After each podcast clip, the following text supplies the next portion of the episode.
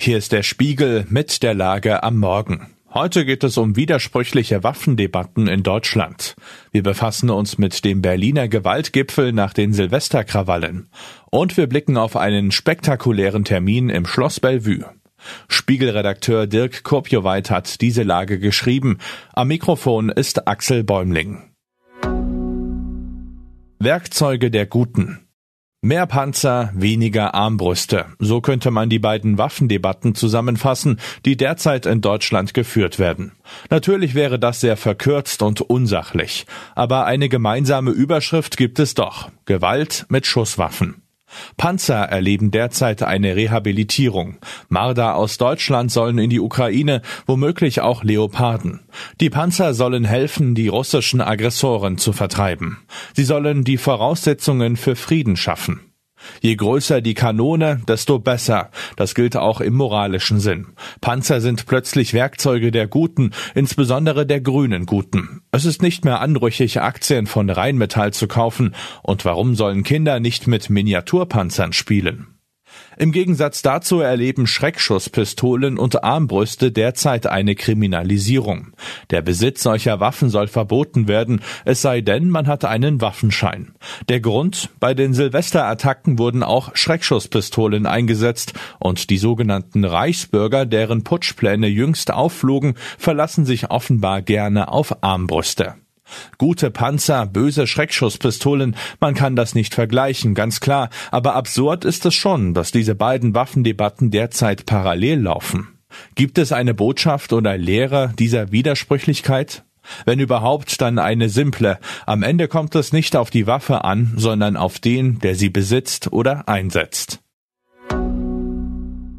Giffey's Gipfel Heute lädt Berlins regierende SPD-Bürgermeisterin Franziska Giffey zum Gipfelgespräch über Jugendgewalt. Das Treffen ist eine Folge der Silvesterkrawalle. Im Vorfeld konnte sich Giffeys Senat nicht auf Schutzmaßnahmen für Polizisten und Feuerwehrleute einigen. SPD-Innensenatorin Iris Spranger hatte angekündigt, 4000 zusätzliche Bodycams anzuschaffen. Sie braucht dafür aber eine Mehrheit im Abgeordnetenhaus.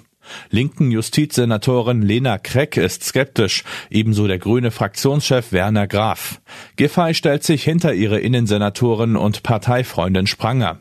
Die grüne Bürgermeisterin und Umweltsenatorin Bettina Jarasch hält nicht einmal Giffeys Gipfel für sinnvoll. So streitet sich die Berliner Regierung dem Treffen entgegen, das die Stadt befrieden soll. Stille im Schloss. Heute gibt es einen spektakulären Termin im Schloss Bellevue. Bundespräsident Frank-Walter Steinmeier verabschiedet zwei Bundesverfassungsrichter, Monika Hermanns und Peter M. Huber. Zugleich ernennt er deren Nachfolger, Rona Fetzer und Thomas Offenloch. Was daran spektakulär sein soll? Dass es so langweilig zugeht, so still und friedlich, dass es keine Kämpfe gibt, keine Ängste, Deutschland könne über die Besetzungen in eine neue Richtung gedrängt werden, ob erzkonservativ oder linksradikal, ob rechtspopulistisch oder libertär. Die USA und Polen zum Beispiel haben wilde Kämpfe um ihre obersten Gerichte erlebt. Auch an solchen Kämpfen lässt sich der Zustand einer Demokratie ablesen. Die spektakuläre Nachricht aus dem Schloss Bellevue. In Deutschland ist der Zustand so schlecht nicht.